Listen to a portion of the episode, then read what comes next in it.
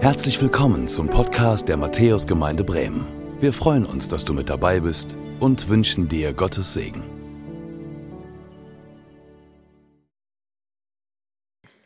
Gnade sei mit euch und Friede von dem, der da ist, der da war und der, der da kommt, Jesus Christus, unser Herr. Amen. Ja, ein Jahr geht vorbei und ein neues Jahr kommt. Wir haben es eben schon gehört. Wir stehen an diesem Silvestertag an einem Übergang. Wir blicken also zurück auf etwas Vergangenes und wir schauen voraus auf etwas Kommendes. In den Medien wird das zurückliegende Jahr 2023 als Krisenjahr bezeichnet. Als Krisenjahr. Ich weiß ja nicht, wie, wie du das so siehst wie du das so bezeichnen würdest. War 2023 für dich auch so etwas wie ein krisenbehaftetes Jahr? Also es wird dann verwiesen auf die Kriege und das ist wirklich schlimm, dass wir sie haben mit all den Spannungen, die das bedeutet, global. Das ist krass. Dann haben wir die Klimakrise. Ich hörte eben, wie jemand sagte, Weihnachten war ein Jahr im Keller, ich musste Wasser schöpfen. Darf ich mal eben fragen, wer hat Wasser im Keller? Ich melde mich auch, weil ich habe auch ein bisschen Wasser im Keller. Wer hat Wasser im Keller? Okay. Oh, die anderen kriegen noch Wasser im Keller. Ja Wasser kriegt euch alle. Nein, das wünsche ich euch natürlich nicht, aber das ist, ähm, das ist schon ein, ein blödes Gefühl, ne? wenn man auf einmal so feuchte Füße kriegt und man es einfach auch nicht so in den Griff bekommt, weil Wasser immer einen Weg findet. Und ähm, das verunsichert ganz stark. Also ist schon auch eine Krise, Energiekrise, Energiekostenkrise, Wirtschaftskrise, Extremismus, Rechtsextremismus, der zunimmt, Antisemitismus, schwindendes Vertrauen in die Politik. Es wird immer mehr, Zukunftsängste, Punkt, Punkt, Punkt. Was auch immer diese Krisen sein mögen, die man benennen kann. Ich weiß nicht, wie siehst du das Jahr 2023? Überleg doch mal, was war gut in dem vergangenen Jahr, wo du sagen würdest, bin ich dankbar für? Was war nicht gut, wo du sagst, nee, kann ich keinen grünen Haken dran machen? Äh, vielleicht ein Fragezeichen bestenfalls oder vielleicht sogar ein rotes Minus. Was willst du aus dem vergangenen Jahr für Schlussfolgerungen für ein neues Jahr ziehen? Was lernst du? Was nimmst du mit?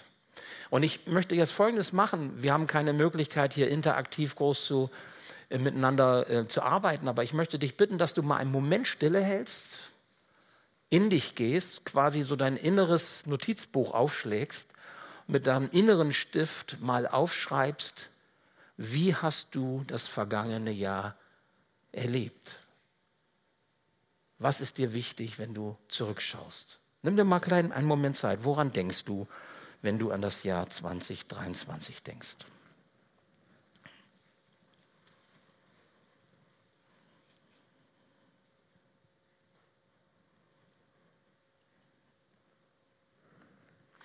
Und wenn dir was in den Sinn gekommen ist oder du einen Gedanken hattest, vielleicht kannst du den festhalten, also quasi in deinem inneren Notizbuch aufgeschrieben lassen und nochmal mitnehmen, weil das ist, glaube ich, ein ein wichtiger Gedanke, den du festhalten kannst im Blick auf das Vergangene. Und jetzt bitte ich dich, dasselbe noch einmal zu tun. Und zwar im Ausblick. Im Blick auf das neue Jahr 2024, was kommt. Wir befinden uns heute am Silvestermorgen. In wenigen Stunden ist der Jahreswechsel. Voraus liegt ein neues Jahr.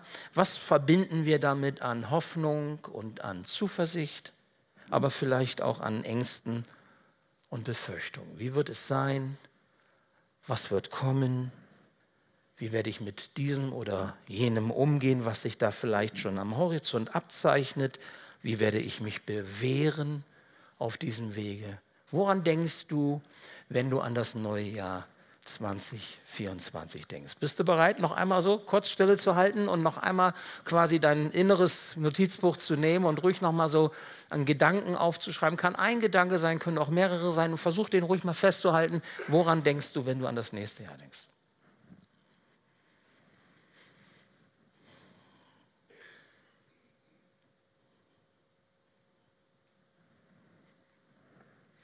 Vielleicht hast du einen Gedanken gehabt, vielleicht auch mehrere, Bitte dich auch, versuch das ruhig ein Stück festzuhalten, so in deinem Herzen, in deinen Gedanken. Nimm das ruhig nochmal mit. Ich glaube, das ist wichtig.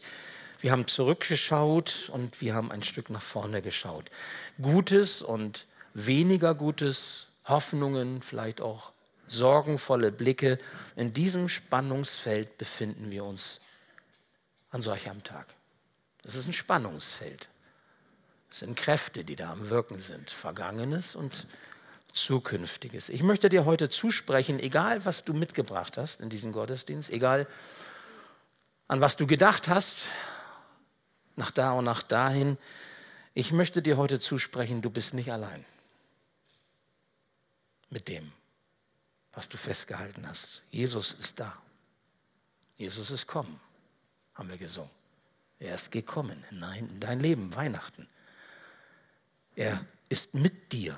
Und das macht den Unterschied aus. Ich finde das klasse, dass wir heute hier zusammen sind, weil damit deutlich wird, wir vertrauen nicht allein auf uns, wir trauen, vertrauen nicht allein auf, auf menschliche Weisheit und menschliche Kraft, sondern wir wollen Gott einbeziehen. Wenn was Neues kommt, wollen wir Gott mit einbeziehen. Und wenn wir abschließen mit was Altem, wollen wir Gott mit einbeziehen. Und das macht den Unterschied. Das ist für Christenmenschen der große Unterschied zu denen, die Jesus nicht kennen. Wir leben ja in unsicheren Zeiten. Die Bibel nennt diese Zeit, in der wir leben, Endzeit. Seitdem Jesus nicht mehr hier auf dieser Erde lebt, haben wir Endzeit. Endzeit ist nicht erst seitdem alles so schrecklich geworden ist. Endzeit haben wir seitdem Jesus nicht mehr hier ist. Aber die Zeiten werden immer unsicherer, werden immer rauer, wie der Bundespräsident in seiner Neujahrsansprache sagte. Es wird rauer. Und die Frage ist, was ist unsere Hoffnung? Die Frage ist, was gibt unserem Leben Orientierung? Was gibt uns Halt? Und wie können wir mit den Dingen umgehen? Eigentlich hatten die Menschen ja niemals eine Garantie für erfolgreiches oder gelingendes oder schönes Leben. Es gibt keine Garantie, dass alles gut geht im Leben. Die gibt es nicht. Wir können vieles tun und lassen und trotzdem haben wir das Leben nicht im Griff. Niemand von uns. Wir können was dazu beitragen, wir können auch Dummheiten machen, da haben wir auch die Früchte zu ernten. Aber wir haben es nicht im Griff, wir haben nicht die Kontrolle darüber. So ist das. Das war immer schon so. Aber Jesus hat versprochen, dass er mit uns ist. Und ich möchte gleich zu Beginn der Predigt zwei Verse euch sagen, quasi so als Grundlage für das, was wir miteinander bedenken wollen. Zwei Zusagen, die Gott dir gegeben hat im Blick auf das Alte und auch im Blick auf das Neue. Er hat gesagt, Matthäus 28, Vers 20. Wir sind ja nicht online, ne? kann man ja mal fragen. Das ist ja hier eine bibelfeste Gemeinde. Ne? Matthäus 28, Vers 20. Ja, du lachst, Markus. Nicht mehr lange, jetzt kommst du gleich dran. Steht da schon. Er stand da schon. Ach du meine Güte. Ja, also die Ehrenamtlichen, die sind so gut drauf, die die lassen die Katze schon aus dem Sack, obwohl es noch gar nicht so weit ist. Nein, es ist doch schon gut, macht das ruhig, macht, zeigt das. Matthäus 28, Vers 20.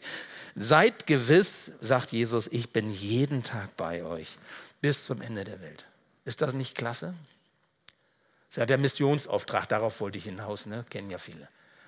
Geht hin in alle Welt, macht sie zu Jüngern und so weiter, lehrt sie, tauft sie. Und dann sagt er, seid gewiss. Das ist die Gewissheit. Seid gewiss, ich bin jeden Tag, jeden Tag, jeden Tag bei euch. Bis zum Ende der Welt.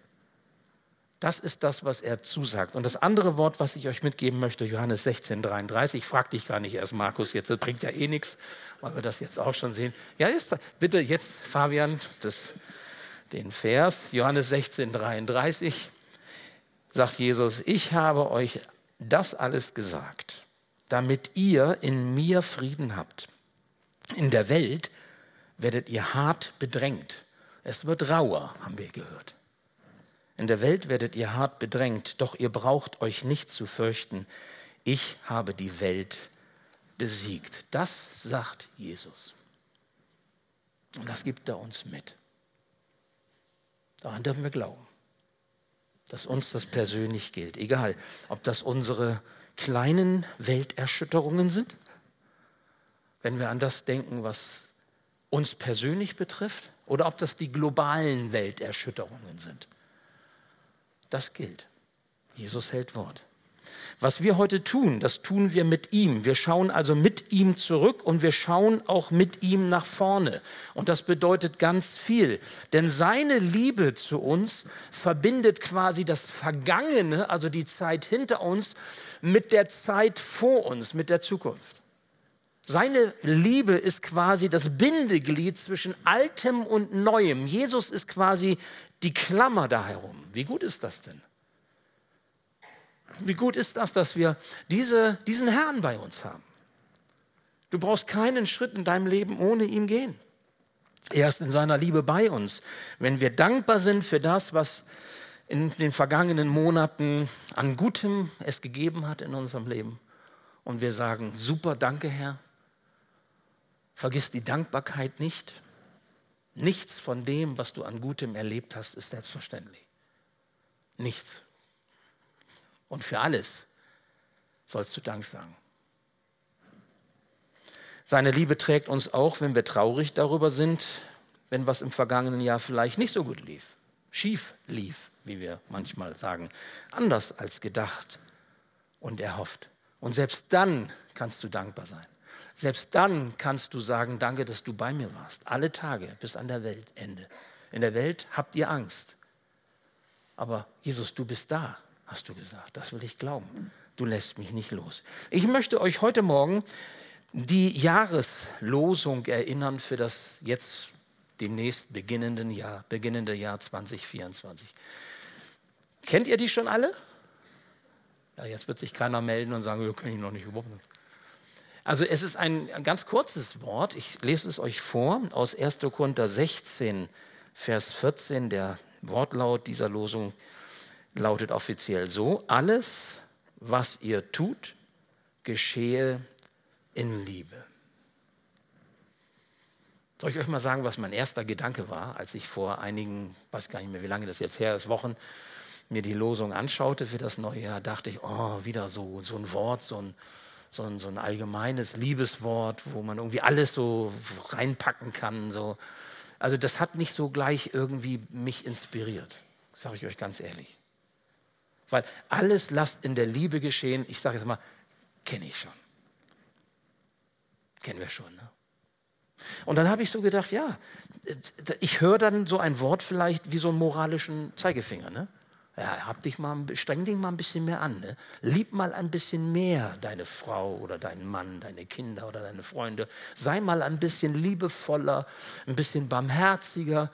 Also so diese, diese Aufforderung eben der moralische Zeigefinger. Wenn du diese Jahreslosung als einfachen Imperativ bestehst, also verstehst, also mach mal mehr, mehr Liebe, mehr Barmherzigkeit, streng dich mal ein bisschen mehr an. Ich glaube, dann verstehst du Paulus nicht wirklich, dann verstehe ich Paulus nicht wirklich und wir bleiben hinter dem zurück, was er uns eigentlich für das neue Jahr mitgeben, mitgeben will. Denn es ist nicht, ganz sicher nicht sein Ziel, so eine moralische Schraube fester anzuziehen oder irgendwie so unerfüllbare Ansprüche aufzustellen. Das würde zwar passen, weil wie viele von euch sagen, ich esse jetzt weniger im neuen Jahr, ich mache jetzt mehr Sport, wenn ich mit dem Wasserschöpfen fertig bin im Keller. Ich gehe mit dem Geld jetzt nochmal anders um oder ich nehme mir mehr Zeit dafür oder, oder ich weiß ja nicht. Was haben wir nicht alles für Vorsätze? Alles so schöne Ideale, Formulierungen von, von Erwartungen, die wir an uns oder auch an andere oder auch an Gott haben. Solche Vorsätze für ein neues Jahr gibt es ja ganz viel. Aber das ist mit diesem Vers nicht gemeint. Alles, was ihr tut, geschehe in Liebe. Ich meine, es steht da ja auch nicht, du sollst mehr lieben. Sondern es, es heißt, alles, was du tust, das soll in einem Raum geschehen, der Liebe heißt. In einem Raum geschehen, der von Liebe geprägt ist. Das ist was anderes, als du sollst mehr lieben. Und jetzt reiß dich mal ein bisschen mehr zusammen. Der Theologe Dr. Heiko Krimmer, einer meiner Lehrer aus dem Württembergischen, wo ich damals studiert habe in Tübingen, der mich geprägt hat in meinem Theologiestudium, der nannte diese Liebe Gottes einmal Atemluft des Glaubens. Atemluft des Glaubens. Muss man dich erinnern daran, nur atme mal. Nun hol mal Luft. Das geschieht automatisch. Das macht der Körper von sich aus, weil sonst würden wir sterben. Vielleicht kann man sagen, pass mal auf, atme mal ein bisschen tiefer. Ne? Kannst du im Bauch atmen? Ich weiß, das machst du nicht, weil dann, dann sieht man, wie, wie der.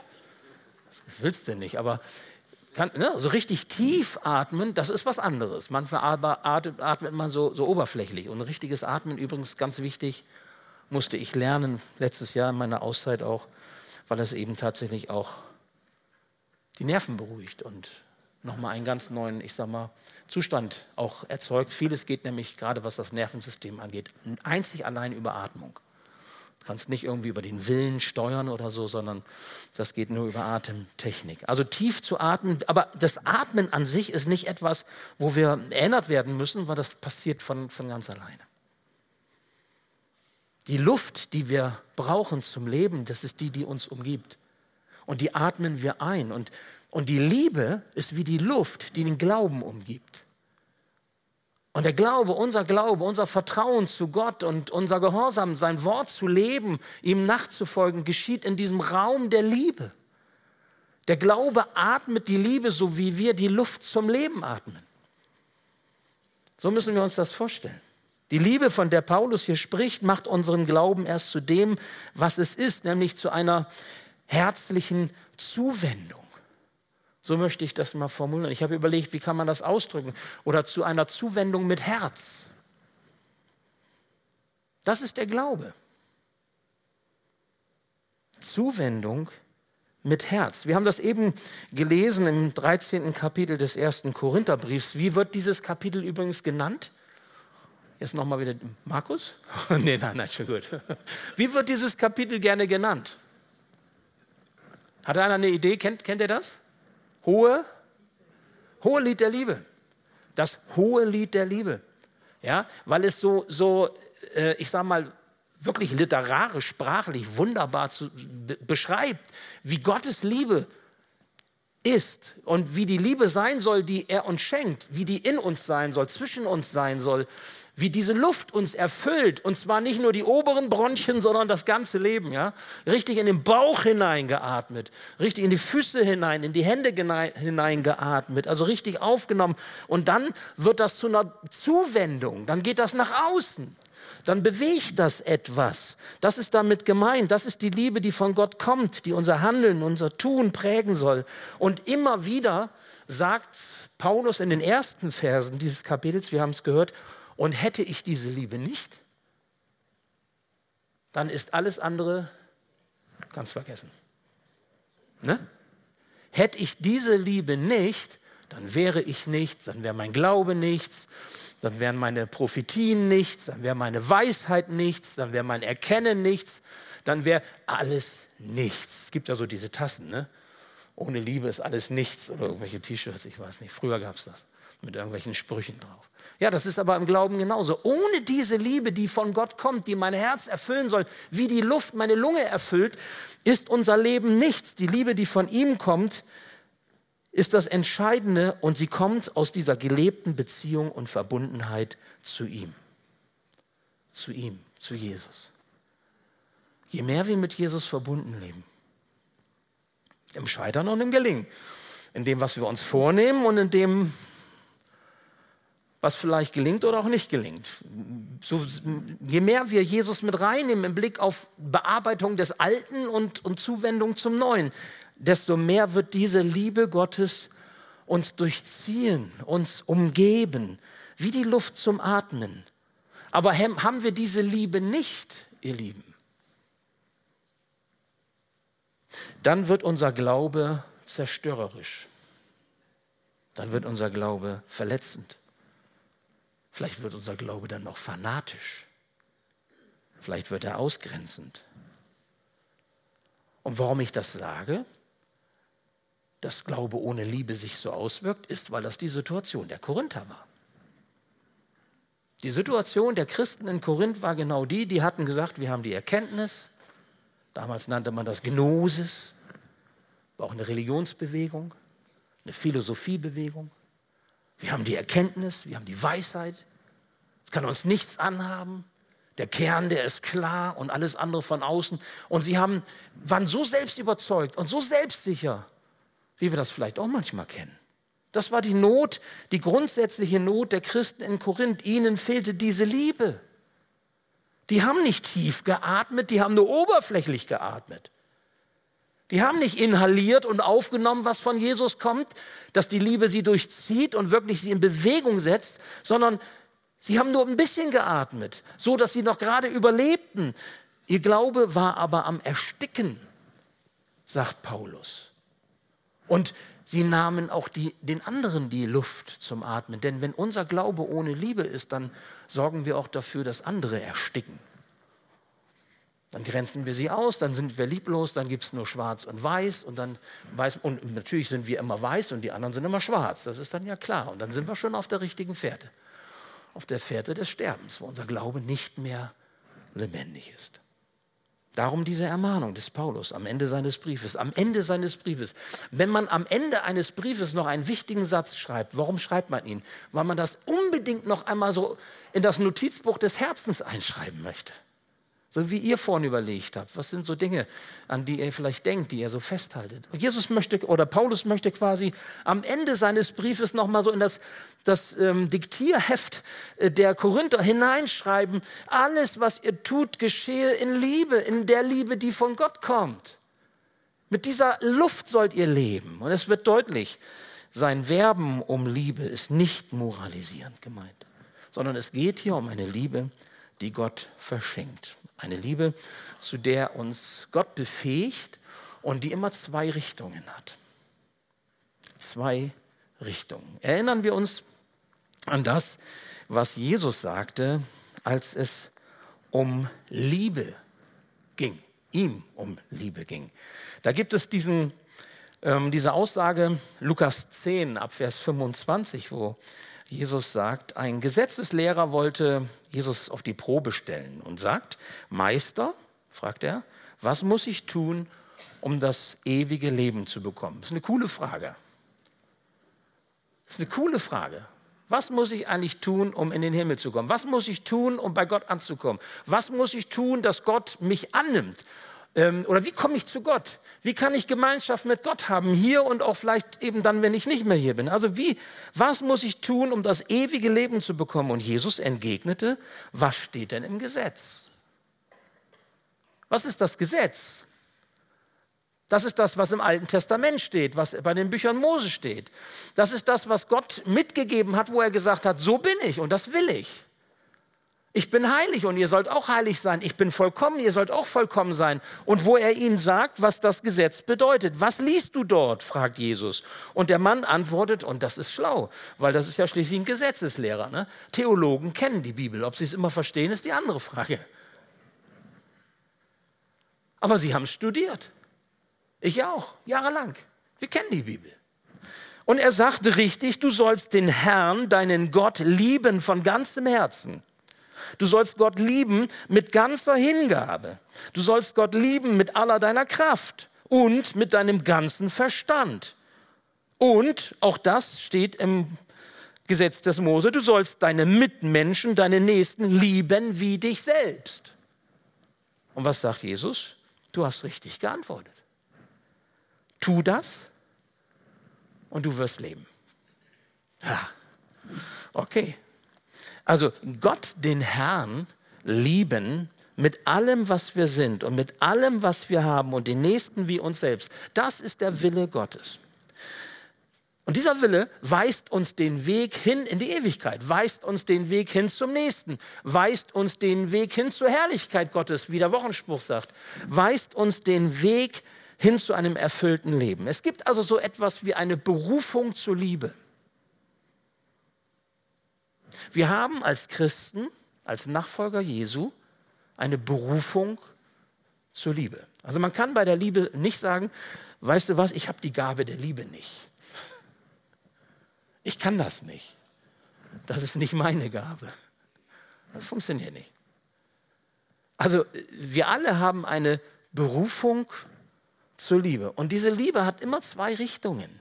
Gott, den Herrn, mit allem, was du bist und hast, und den Nächsten, den Mitmenschen wie uns selbst. Diese beiden Richtungen.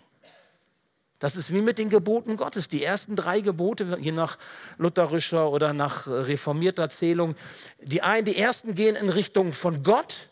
Du sollst, es gibt nur einen Gott, du sollst ihn lieben, du sollst dir kein Bild machen, du sollst den Feiertag halten. Und die anderen gehen in Richtung von uns Menschen. Sollst nicht lügen, sollst nicht stehlen, sollst nicht Ehe brechen, sollst nicht begehren und so.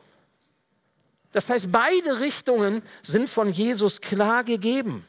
Es gibt eine Berufung zur Liebe. Das ist eine Entscheidung, die wir zu treffen haben. Will ich lieben? Bin ich bereit, Schritte der Liebe zu tun?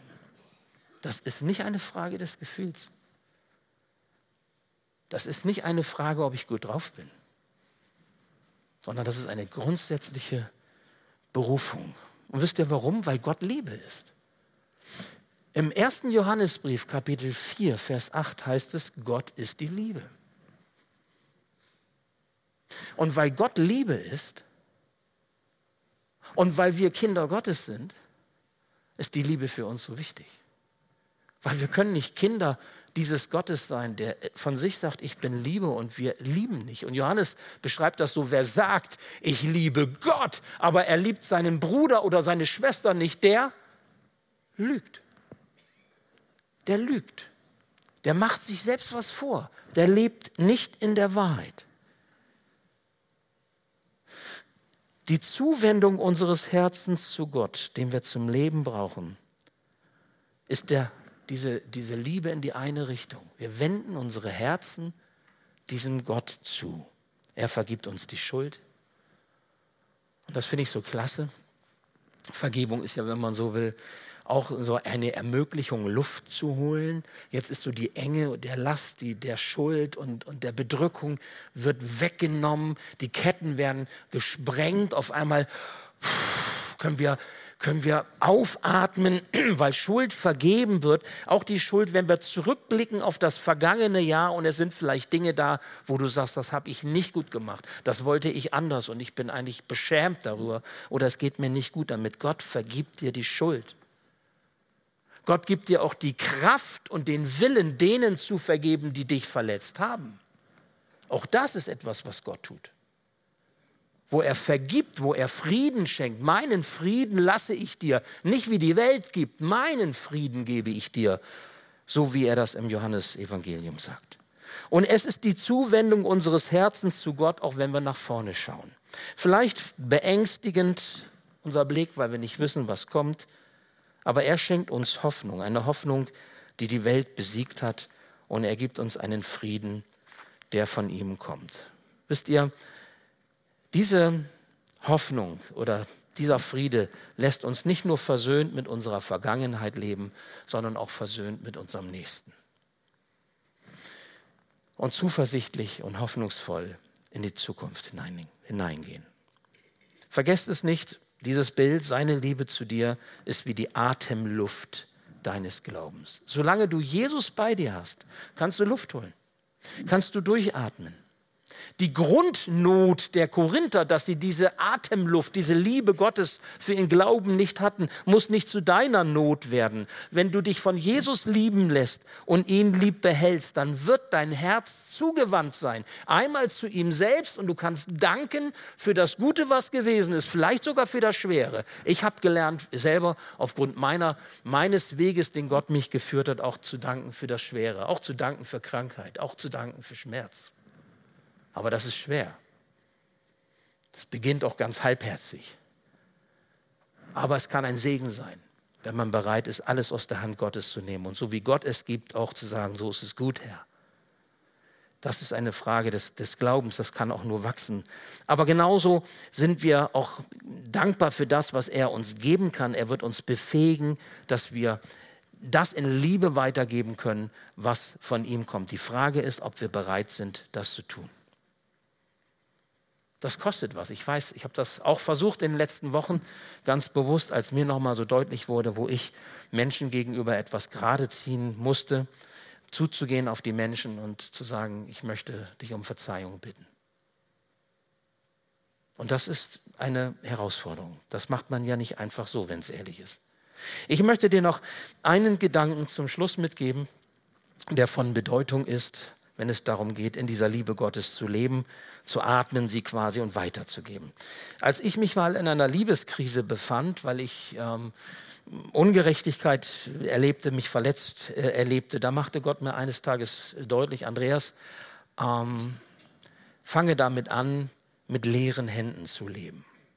Lass das los, damit ich etwas Neues hineinlegen kann in deine Hände. Lass das Alte los, damit ich was Neues dir geben kann.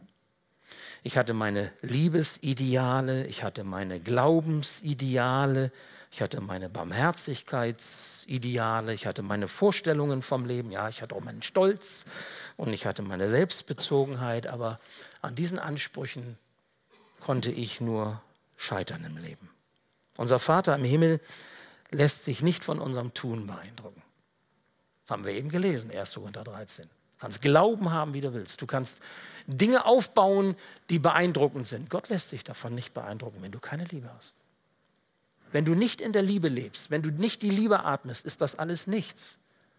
Das wird verbrennen im Feuer. Es wird auch keinen Ewigkeitswert haben. Alles das, was deinen Eindruck geschunden hat bei den Menschen, wird keinen Ewigkeitswert haben. Wenn es um Liebe und Nächstenliebe geht, dann ist es niemals das eigene.